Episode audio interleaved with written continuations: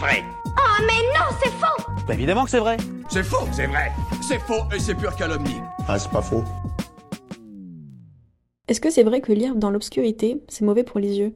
On l'entend souvent ça pour le coup. On dit même qu'on peut avoir des maladies au niveau des yeux si on force trop. Alors effectivement, ce serait bien d'en apprendre un peu plus pour savoir si on doit arrêter au plus vite cette mauvaise habitude. Bah moi je vois rien du tout. Pour commencer, avez-vous déjà remarqué ce que font vos yeux quand vous lisez? Quand vous prenez votre livre du moment et commencez à en lire quelques mots, vos yeux font des sauts très rapides entre les lignes de texte. On appelle ça des saccades. Ce sont des mouvements qui permettent à vos yeux d'enregistrer les informations de vos lectures rapidement. Le plus souvent, ils durent entre 20 et 200 millisecondes. Il est rapide. Oui, c'est un bon rythme. Vous ne le remarquez d'ailleurs certainement pas. Entre ces moments de saccade, il y a des temps de pause durant lesquels vos yeux se reposent ou se concentrent sur un morceau spécifique du texte. On appelle ça les fixations. Pareil, c'est très rapide, entre 200 et 300 millisecondes. Et cette alternance de saccade et de fixation, c'est ce qu'il se passe quand on lit. C'est donc assez particulier parce que les yeux ne se comportent pas du tout de la même façon quand on regarde un paysage fixe par exemple.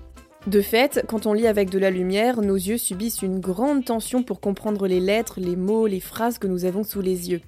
Ces efforts sont intenses pour nos globes oculaires qui se fatiguent donc plus rapidement qu'en regardant un objet ou une scène.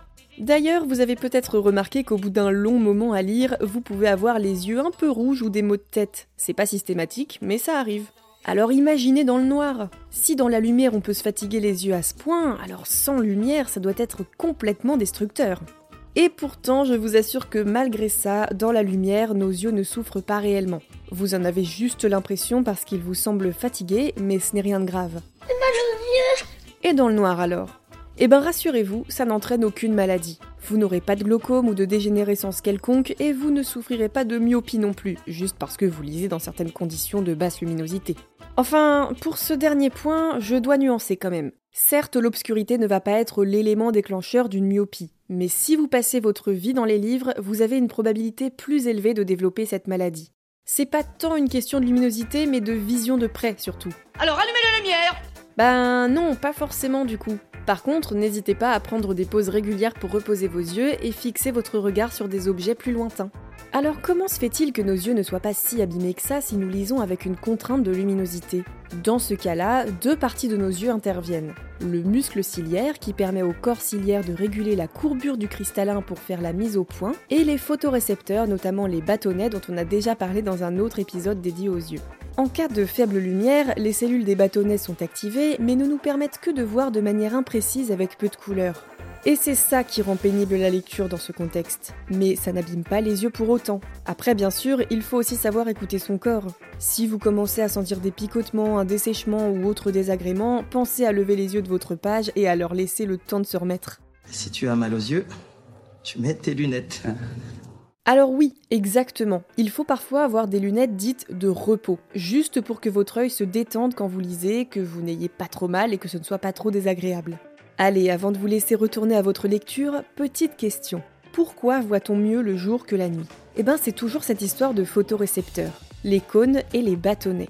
Ce sont eux qui captent et traitent l'information lumineuse en signal biochimique. Les cônes, qui représentent 10% des cellules, permettent une vision en couleur, fine et centrale, notamment quand on lit par exemple. Mais ça ne marche qu'en condition de lumière vive.